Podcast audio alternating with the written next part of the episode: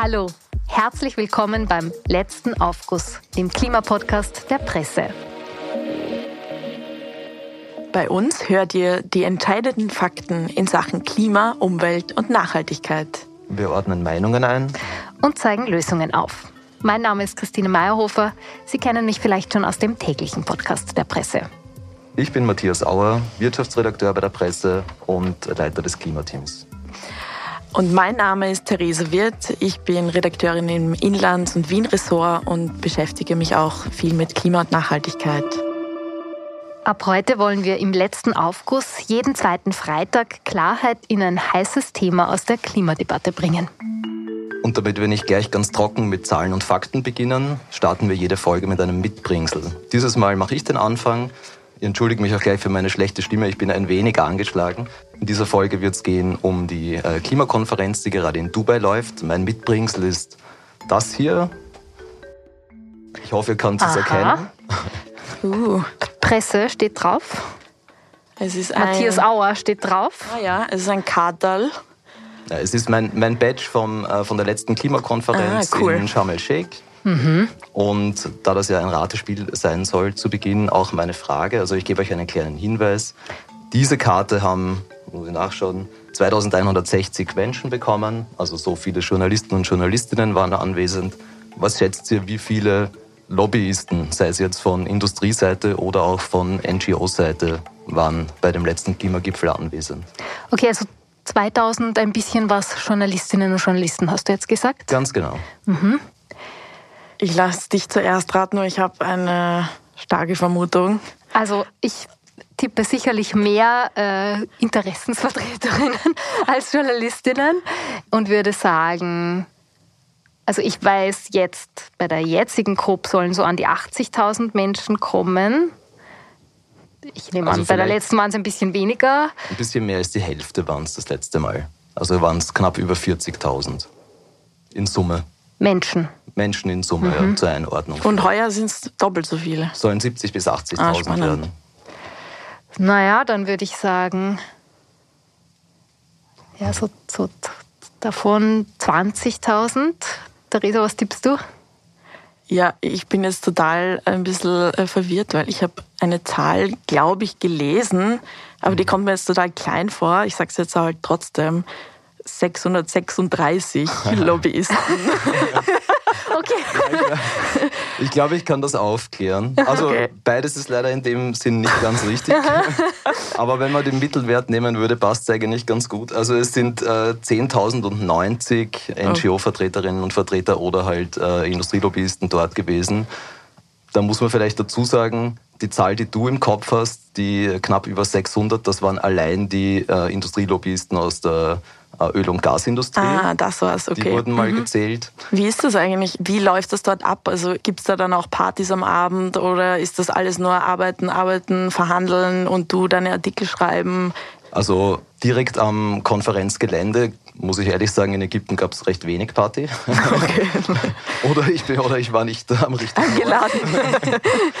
also man hat sich natürlich schon mit den anderen Journalistinnen und Journalisten zusammengefunden an den Abenden, aber sonst ist es in Wahrheit wie eine gigantische Messe. Die tatsächlichen Verhandlungen finden oder fanden in Sharm el-Sheikh überhaupt etwas abgelegen statt. Das heißt, dort wirklich reinzukommen war eigentlich nicht möglich. Da hat man eher die, also da musste man halt darauf bauen, dass man dann Delegierte trifft, mit denen man sprechen kann. Okay. Ähm, und sonst gibt es halt Unmengen an Side-Events, wo wissenschaftliche Organisationen, aber auch Umweltschutzorganisationen, Aktivistinnen, Aktivisten oder auch äh, Unternehmen entsprechende Veranstaltungen machen. Gut, aber es ist schon klar geworden, worüber wir heute sprechen wollen, nämlich über die Weltklimakonferenz. Jetzt hast du uns schon so eine brisante Zahl mitgebracht. Ein Aspekt den wir heute behandeln möchten, ist nämlich, wie sich das überhaupt ausgehen kann, dass der Geschäftsführer eines Ölkonzerns Vorsitzender des Weltklimagipfels sein kann. Aber das ist natürlich nicht das Einzige, was wir uns bei der COP28 ansehen wollen, die gerade läuft. Ganz spannend ist auch, was inhaltlich dort an großen Meilensteinen möglicherweise stattfinden könnte. Wichtig ist ganz sicher die erste globale Bestandsaufnahme seit den äh, Pariser Klimazielen von 2015, also das erste Bilanzziehen, wie weit die Staaten gekommen sind, wie es weitergehen kann und muss. Und dann wollen wir uns auch noch das Thema Klimafinanzierung etwas genauer anschauen. Also wie bekommen vor allem ärmere Staaten das, was sie brauchen. Genau, dazu sprechen wir dann später noch ein bisschen genauer. Ich habe im Vorfeld von unserem Gespräch mit der Klimawissenschaftlerin Helga Kromp-Kolb über die Weltklimakonferenz gesprochen und sie sagt dazu Folgendes. Was mich besorgt, ist, dass das jetzt wirklich in Richtung eines, eines, einer Übernahme durch die fossile Industrie geht. Also das, glaube ich, kann man beobachten. Der Anteil der Delegationsmitglieder, die aus dem Sektor kommen, ist einfach gestiegen und jetzt noch mit einem Vorsitzenden. Äh, also viel, viel direkter kann der Einfluss nicht mehr werden. Veranstaltungsort Dubai, die Vereinigten Arabischen Emirate als Gastgeber, Ahmed Al-Jaber als Vorsitzender. Seht ihr das auch so, dass der Einfluss nicht mehr recht viel größer werden kann? Theresa Matthias. Also der ist schon ziemlich offensichtlich, würde ich sagen. Ob er noch größer werden kann, kann natürlich sein, aber er ist schon ziemlich groß. Das wirft natürlich die Frage auf, was das jetzt noch bringen soll, dorthin zu fahren, weil also im Endeffekt werden ja die Emirate und auch andere Ölstaaten die Ölindustrie jetzt nicht wirklich ein Interesse haben, sich selbst abzuschaffen, weil im Endeffekt muss es ja darum gehen, fossile Energiequellen ähm, da rauszukommen. Es gibt natürlich auch gute Gründe und eine Erzählung, warum äh, eine Klimakonferenz gerade in den Emiraten durchaus Sinn machen kann. Also Al-Jaber ist ja, du hast das angesprochen, er ist, äh, glaube ich, Chef des... Äh, von ADNOC, von ADNOC, genau, dieser... Dem genau, also des staatlichen, staatlichen Ölkonzern, Ölkonzern von genau. Abu Dhabi. Aber er ist ja nicht nur das, sondern er ist zum Beispiel auch lange bevor er das gemacht hat, war er Gründer von Mazda, der auch ebenfalls staatliche, quasi grüne Konzern äh, der Emirate. Das ist das Unternehmen, das unter anderem den günstigsten Solarstrom, die größten äh, Solarkraftwerke baut im Moment. Also das ist was, was er sich immer wieder auf die Fahnen heftet. Und sowohl der frühere Klimakommissar der EU, Franz Timmermans, als auch ähm, John Kerry aus den USA unterstützen ihn eigentlich dabei, also als, als Präsident der COP, weil sie sagen, wer soll die ölreichen Staaten eigentlich davon überzeugen, tatsächliche Schritte zu gehen, wenn nicht jemand, der ihre Sprache spricht. Und genau das ist es, was Al-Jaber im Vorfeld immer wieder gesagt hat, dass er tun möchte. Also das sind in Wahrheit die Punkte, die man für ihn ins Feld führen kann. Ob das tatsächlich dann so umgesetzt wird oder nicht, das traue ich mich jetzt auch nicht sagen. Ja, also, also es, es, gibt Hinweise darauf, Punkt dass, das Glaube, auch, ja, dass, Glaubwürdigkeit. dass es auch anders genutzt werden kann. Die Anzeichen sprechen schon ein bisschen dagegen, dass es wirklich, also jetzt ist gerade ähm, die Woche ein BBC-Bericht zum Beispiel rausgekommen, wo Daten geleakt wurden, also eigentlich ähm, Dokumente, die gesagt haben, dass die Emirate eben Gespräche planen mit 15 Staaten und da soll es eben genau um künftige Öl- und Gasdeals gehen und da ist sicher dieser äh, Sultan Ahmad al-Jaber ähm, ganz vorne mit dabei. Also das wissen wir nicht, ehrlich gesagt. Aber eine ähm, führende Rolle spielt es, es waren Dokumente, die für ihn vorbereitet wurden. Das stimmt. Ob sie verwendet wurden, man weiß es nicht. Es schaut absolut nicht gut aus. Ich finde, die COP ist kein Ort, wo man Geschäfte machen sollte, schon gar nicht äh, Öl- und Gasgeschäfte, eh klar. Andererseits denke ich mir, wenn man sich konzentriert auf das, was vielleicht die Emirate auch wirklich beitragen können, dann kann man schon durchaus Positives finden. Also es gab im Vorfeld ja zum Beispiel, haben sie das Ziel ausgerufen, die Erneuerbaren zu verdreifachen, die Kapazität bis 2030, die Energieeffizienz weltweit zu verdoppeln, große Fortschritte bei der Reduktion von Methanemissionen zu machen. All das sind Dinge, wo äh, nicht nur die Emirate, sondern auch weite Teile der Wirtschaft dahinter stehen können, weil in Wahrheit damit auch Geld verdient werden kann. Und das sind unterm Strich schon gute Dinge. Aber ich gebe dir und euch schon recht, es stinkt alles ein bisschen. Ne? Hm. Ja, es ist, wenn man sich jetzt diesen Ölkonzern ADNOC ansieht, die haben zum Beispiel Ausbaupläne. Sie wollen bis 2030 die Ölproduktion äh, um ein Drittel erhöhen. Das ist jetzt nicht gerade das, was dafür spricht, dass wir jetzt zu unseren Zielen kommen. Mhm. Und es gibt auch andere, andere Berichte von CNN zum Beispiel, die quasi herausgefunden haben, dass ähm, was da für eine PR-Maschine dahinter steckt um sich quasi möglichst grün und möglichst äh, nachhaltig darzustellen. Da hat angeblich Al-Shabaab Leute engagiert, um seinen Wikipedia-Artikel immer wieder zu schönen und dass da seine größten Ölprojekte nicht mehr drinstehen. Also es ist schon irgendwie ein bisschen zwielichtig, mhm. sagen wir es mal jetzt mal so. Na, wie ich sage, die Optik ist sicher nicht gut entscheidend für uns alle wird sein, was dann im Endeffekt halt rauskommt. Also sprich, gibt es Bewegung bei den anderen Fragen, die wir angesprochen haben? Wird dort möglicherweise ein Ausstieg aus den fossilen doch ein wenig stärker festgezurrt, als das im letzten Jahr möglich war? Gibt weitere Klimaschutzverpflichtungen der Staaten, die über das hinausgehen, was sie bis 2030 jetzt schon versprochen haben? Das sind dann, glaube ich, die Dinge, auf die es unterm Strich ankommen wird. Ob er da der Richtige ist, um vermittelnd einzugreifen, ich wahrscheinlich nicht. Ich meine, hoffen tue ich es trotzdem.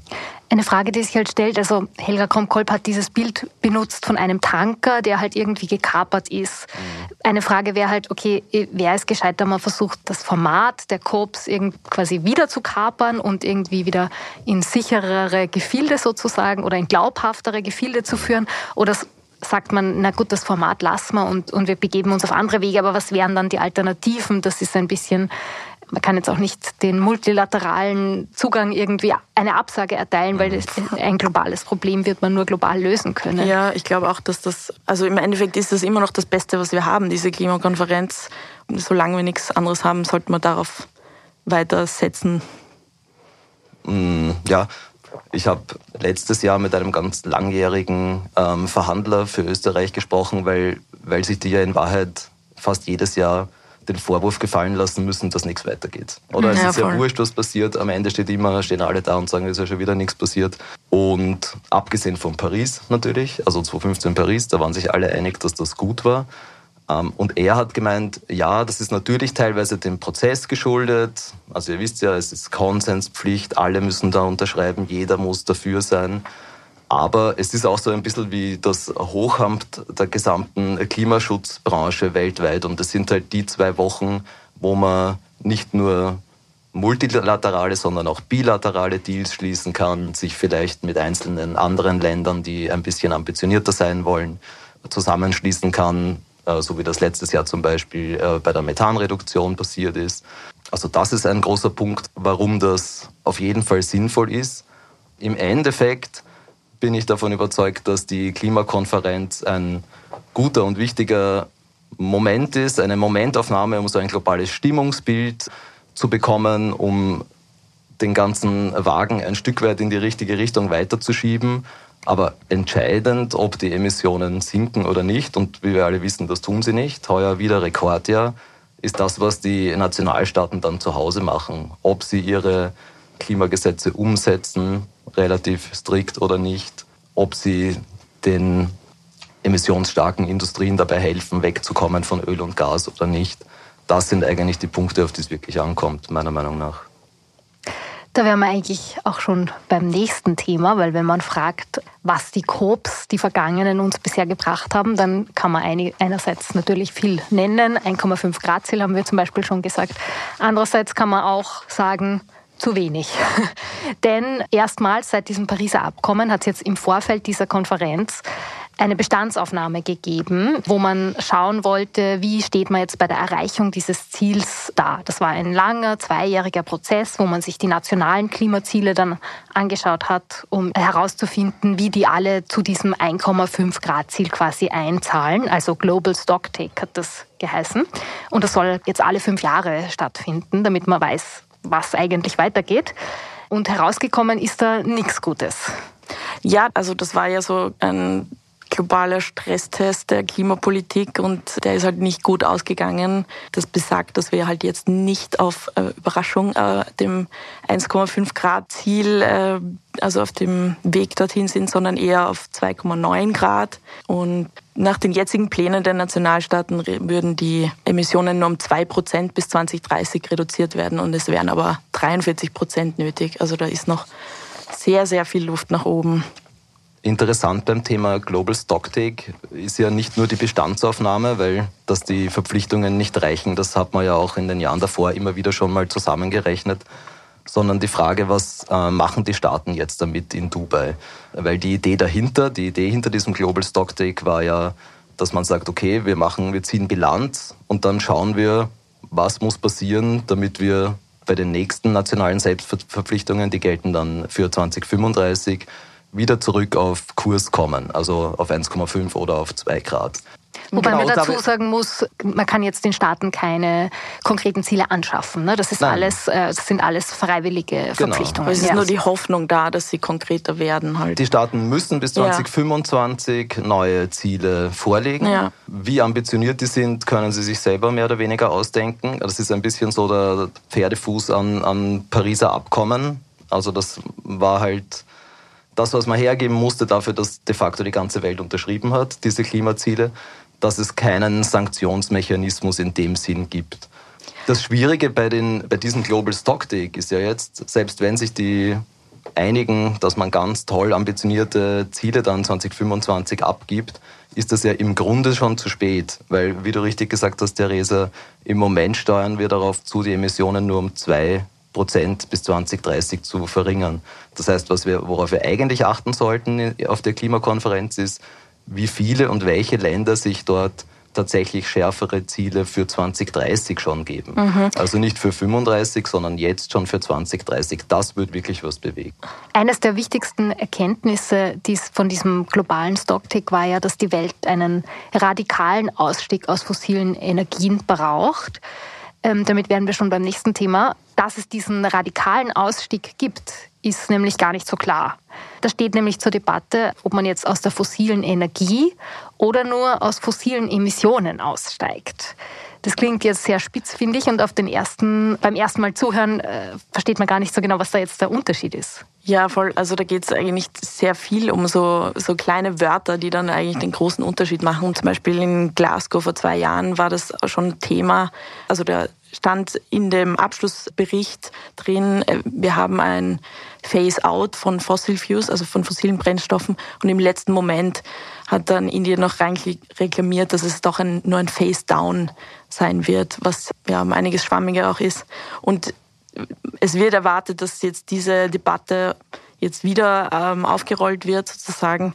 Und dann geht es aber auch noch um ein anderes Wort, und zwar unabated das ich davor auch noch nie gehört habe. Man kann es als unvermindert übersetzen. Es steht jetzt zur Debatte, ob ein Phase-out, also ein Ausstieg von unabated fossil fuels kommt. Das sind dann eben nur die Emissionen, die nicht durch durchaus streitbare Techniken wie CCS zum Beispiel kompensiert werden können. Das ist ja ein großer Vorstoß, den die Emirate im Vorfeld auch schon gemacht haben, die CCS-Technologie, also Carbon Capture and Storage ist eines der großen neuen Geschäftsfelder, das die Ölstaaten für sich sehen. Da geht es für die, die es nicht kennen, darum, dass man Emissionen, die entstehen beim Verbrennen von fossilen Energieträgern, wieder einfängt, abscheidet und dann unter die Erde verbringt, sage ich jetzt mal. Ja? Also sei es, man verpresst das in alte Öl- und Gaslager, also Gaslagerstätten oder es gibt auch Technologien, wo man das wieder zu Stein machen kann. Diese Technologien sind äh, relativ umstritten, weil es gibt, also die ganze Ölindustrie pusht das recht stark. Auch der Weltklimarat sagt, wir brauchen das eigentlich. Also wir müssen in irgendeiner Form auch wieder CO2 aus der Atmosphäre holen und, und das irgendwo hin tun, also sprich speichern idealerweise. Es gibt halt nur einen großen Streit darüber, erstens, ob sich das irgendwann einmal rechnen wird, zweitens, ob das ansatzweise in dem Maßstab möglich sein wird, der notwendig ist. Und drittens, und das ist der Hauptkritikpunkt äh, von vielen Gegnern, das wäre so quasi der Freibrief für die Öl- und Gasindustrie, genau. weiter Förderungen, also weiter, weiter fossile Brennstoffe zu fördern, weil man sagen kann, naja, das werden wir dann eh alles irgendwann einfangen und da macht euch keine Sorgen. Ja. Das ist ja auch das, ähm, also der Satz, den habe ich jetzt schon öfter gelesen, dass die Erdölnationen ähm, eben die Emissionen von fossilen Brennstoffen verringern wollen, aber eben nicht die fossilen Brennstoffe selber. Genau. Und dass das so ein bisschen ein, ein Hintertürchen ist, mhm. mit dem man das jetzt eben versucht weiterzumachen. Ich habe auch die Helga Kromkolb gefragt, was ah, sie von CCS hält und sie hat auch eine recht eindeutige Meinung dazu. Carbon Capture and Storage, das ist halt einfach eine Augenauswischerei. Das ist einfach nicht wahr, dass das funktioniert äh, und schon gar nicht in dem, in dem Ausmaß und was wir uns damit wieder einhandeln, ganz abgesehen davon, dass das eben dann bedeutet, dass die Konzentrationen weiter steigen, das heißt die Versauerung der Ozean steigt weiter, also alle die Nebenwirkungen gehen weiter. Also das ist eigentlich eine Bankrotterklärung, wenn das herauskommt. Ja, zu dem Ausmaß habe ich auch ein spannendes Interview mit Kevan Riahi unlängst gehört und der hat ja gemeint, dass CCS durchaus sinnvoll ist, aber erst wenn man quasi 90 Prozent der, der Emissionen bereits gesenkt hat und für den Rest kann man, sie, kann man das dann einsetzen. Mhm. Also so ungefähr vielleicht die Größenordnung, wo sich das abspielen könnte. Ja, allein schon aus wirtschaftlicher Überlegung ist es natürlich um ein Vielfaches günstiger, Emissionen jetzt zu verhindern also sprich zum Beispiel durch den Ausbau erneuerbarer Energieträger, als jetzt weiterzumachen wie bisher und dann um sauteures Geld zu versuchen, so viel wie möglich halt wieder, wieder einzusammeln. Das ist schon klar. Ein ganz großes Stichwort bei der letzten COP war dann auch relativ überraschend äh, etwas, das so unter dem Schlagwort Klimagerechtigkeit lief. Also es gibt ja schon länger ganz große Versprechungen äh, von Geld, das aus dem reichen Norden in die ärmeren Länder im globalen Süden fließen soll, um eben für Klimaschutzmaßnahmen, für Anpassungsmaßnahmen zu sorgen. Das ist das eine Versprechen. Bei der letzten COP gab es dann auch die Idee, die beschlossen wurde, eines Loss and Damage Fonds, wo konkrete Schäden finanziell kompensiert werden sollen. Ähm, da hat man sich darauf geeinigt, dass es das geben soll, ist aber relativ vage geblieben, wenn es dann darum geht, wer soll da jetzt wie viel Geld einzahlen und wie soll die ganze Abwicklung davon funktionieren. Worüber wird da gestritten? Beim Thema Klimafinanzierung geht es im Grunde, wie du gesagt hast, um zwei große Blöcke. Einerseits haben die Industrienationen 2009 in Kopenhagen versprochen, den ärmeren Ländern, den vulnerablen Staaten, jedes Jahr 100 Milliarden Dollar äh, zur Verfügung zu stellen, um halt Klimaschutzmaßnahmen äh, etc. durchführen zu können. Das Versprechen haben sie bis heute, also möglicherweise heuer im erst, zum ersten Mal, aber sonst bis jetzt eigentlich noch nie einhalten können. Da wird es ganz stark darum gehen, wie hoch ist diese Nummer quasi für die kommenden fünf Jahre, weil es wird jetzt eine neue Periode auch verhandelt. Das ist das eine. Und das zweite, das Thema Loss and Damage der Fonds ist tatsächlich, muss man sagen, das Beste, was aus Sharm el-Sheikh geblieben ist. Dass es ein Versprechen gibt und ein Finanzinstrument, äh, aus dem arme Staaten auch bereits äh, entstandene Schäden in irgendeiner Form kompensiert bekommen können. Es gibt noch kein Geld in dem Topf. Und das wird, glaube ich, der große Streitpunkt werden. Wer bezahlt damit? Weil bei, bei 100 Milliarden beim ersten Versprechen war klar, das sind nur die Industrienationen. Und das ist natürlich Ländern wie Europa, USA etc. schon langsam sauer aufgestoßen, wenn man sich anschaut, dass ähm, zum Beispiel China seit 2000 unter den größten Emittenten oder mittlerweile der größte Emittent weltweit ist und schon lange kein, kein Schwellenland mehr und vor allem nicht unschuldig an, an den Emissionen, die da sind, dass sich die bis jetzt immer rausgenommen haben. Dasselbe gilt auch für die Emirate, auch eins der Staaten mit dem höchsten Pro-Kopf-Einkommen. Und da wird es spannend sein, ob sich China, der Gastgeber etc. dazu hinreißen lassen, tatsächlich äh, nennenswerte Summen da hineinzuwerfen oder nicht. Aber es spricht natürlich trotzdem für sich, also das macht nicht unbedingt Hoffnung jetzt für den Loss and Damage Fund, wenn man sich eben diesen, diese 100 Milliarden Versprechen da anschaut weil sie es einfach seit 13 Jahren nicht schaffen, da Geld aufzustellen. Ähm, ich weiß nicht, was die EU da macht, aber da sind, wir sind da nicht so schlecht dabei, oder? Österreich zahlt schon was ein, oder? Nein, nein, Österreich zahlt ein, auch je nach Berechnung gar nicht so wenig. 300 Millionen im Jahr waren es das letzte Mal. Da hat Carbon Brief hat mal nachgerechnet, weil da geht es ja immer auch darum, wie, wie hoch ist die historische Schuld einzelner Nationen an den Emissionen und so weiter. Und das sind diese 300 Millionen sind 180 Prozent dessen, was Österreich quasi verursacht hat. Also beim Thema Klimafinanzierung, sage ich einmal, ist zumindest unser Land relativ fein raus. Und das muss man ehrlich sagen, gilt für die gesamte EU.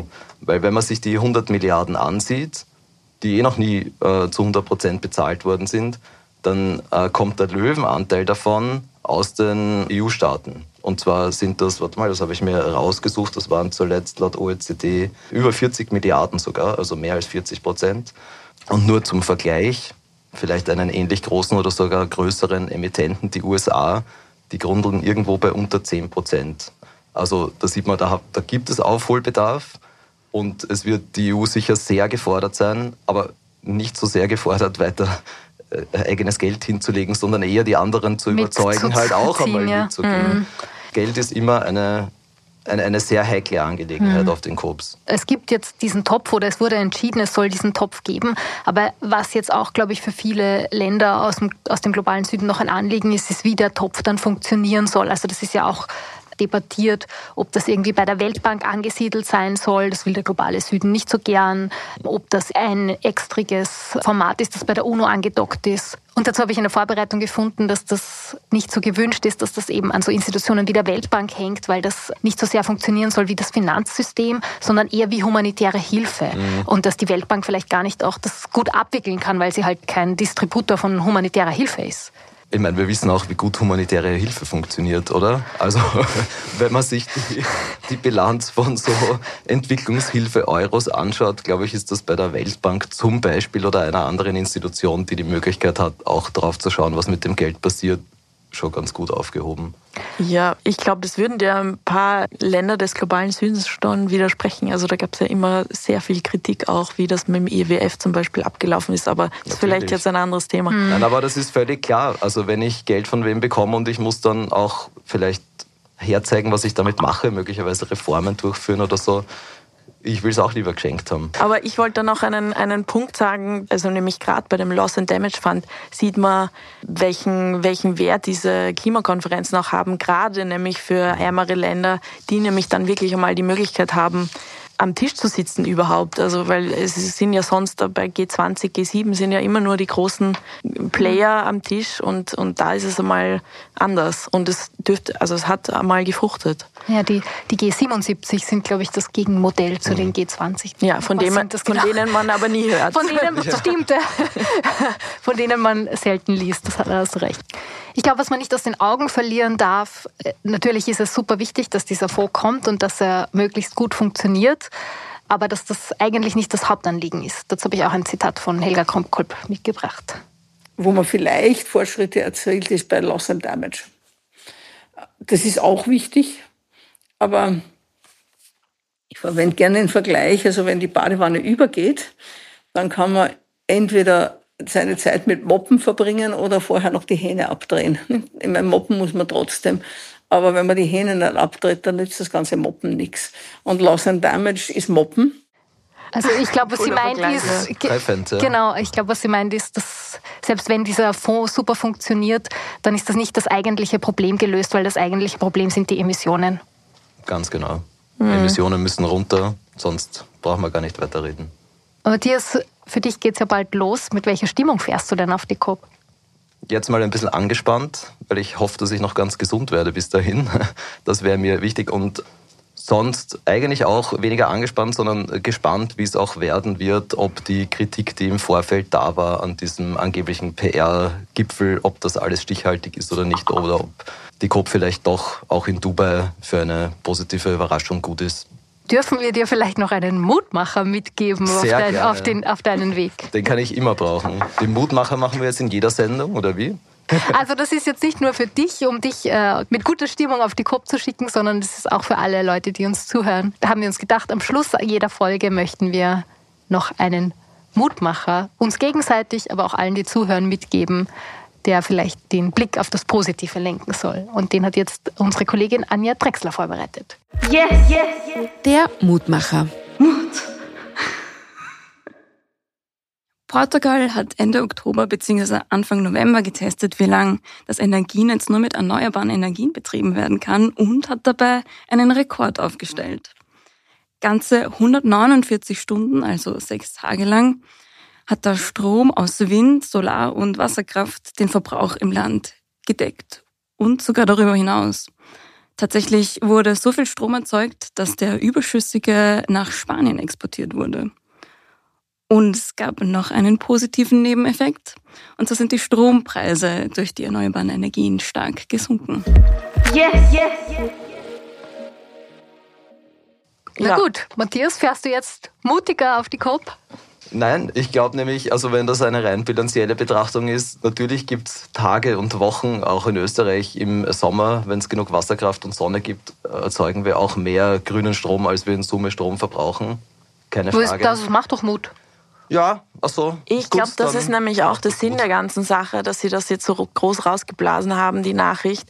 Einfach um den Leuten vielleicht Mut zu machen und dass sie überhaupt mal checken, es ist schon möglich. Also es ist ja in Österreich auch schon möglich, aber wir hören davon weniger, sagen wir es jetzt mal so, als wenn wir die ganze Zeit über Klimaziele und wie schlecht wir dastehen reden. Und ich glaube, das ist vielleicht das, was uns Mut machen sollte, dass da einfach schon sehr viel da ist, was wir nutzen können, dass die erneuerbaren Energien, der Ausbau war noch nie so stark wie, wie, wie jetzt darauf sollte man sich vielleicht auch konzentrieren. Absolut. Ich, das, das, gefällt mir. Ich muss sagen, die sechs Tage war ich ein bisschen so, okay, oh, nur sechs Tage. Ich hätte auf was Längeres gehofft, aber so wie du das jetzt formuliert hast, gefällt mir das. Ich mache euch Mut, keine Sorge. Und Janja. Ja, und das war's auch schon für heute und mit der ersten Folge vom letzten Aufguss. Links zu den Informationen, die wir in dieser Folge genannt haben, finden Sie in den Shownotes. Ja, und es gibt natürlich einen Haufen äh, Artikel zu dem Thema. Ich möchte da unter anderem den Artikel vom Matthias kurz erwähnen, äh, den er am Sonntag in der Presse am Sonntag geschrieben hat. Es war eine super Vorschau auf das, was auf uns zukommt in der COP. Und wenn Ihnen diese Folge gefallen hat, dann abonnieren Sie doch diesen Podcast, reden Sie darüber und empfehlen Sie uns weiter. Und wir sind natürlich auch sehr interessiert an Ihrer Meinung zum Podcast selbst und zur Klimakonferenz. Wir freuen uns über E-Mails unter podcast.diepresse.com. Und wenn Sie noch mehr Lust auf Klimageschichten bekommen haben, dann schauen Sie doch auf diepresse.com slash klima vorbei. Da gibt es Analysen, Meinungen und Reportagen, wie zum Beispiel die Reportage meiner Kollegin Duygo Özkan über die grünen Oasen in den Emiraten, die ich auch sehr empfehlen kann zum Nachlesen. Da werden wir zum Beispiel in den kommenden Tagen auch viel von dir lesen. Du wirst ja bei der COP vor Ort sein und uns quasi auf dem Laufenden halten. Leserinnen der Presse-App können den Themenbereich Klima dort abonnieren und bekommen so regelmäßig Push-Benachrichtigungen, wenn sich beim Thema Klima etwas tut oder wir etwas besonders Lesenswertes geschrieben haben. Ja, und von uns gibt es dann wieder mehr zu hören am Freitag in zwei Wochen. Bis dahin, lesen Sie uns, schreiben Sie uns. Bis zum nächsten Mal. Bis dann. Ciao.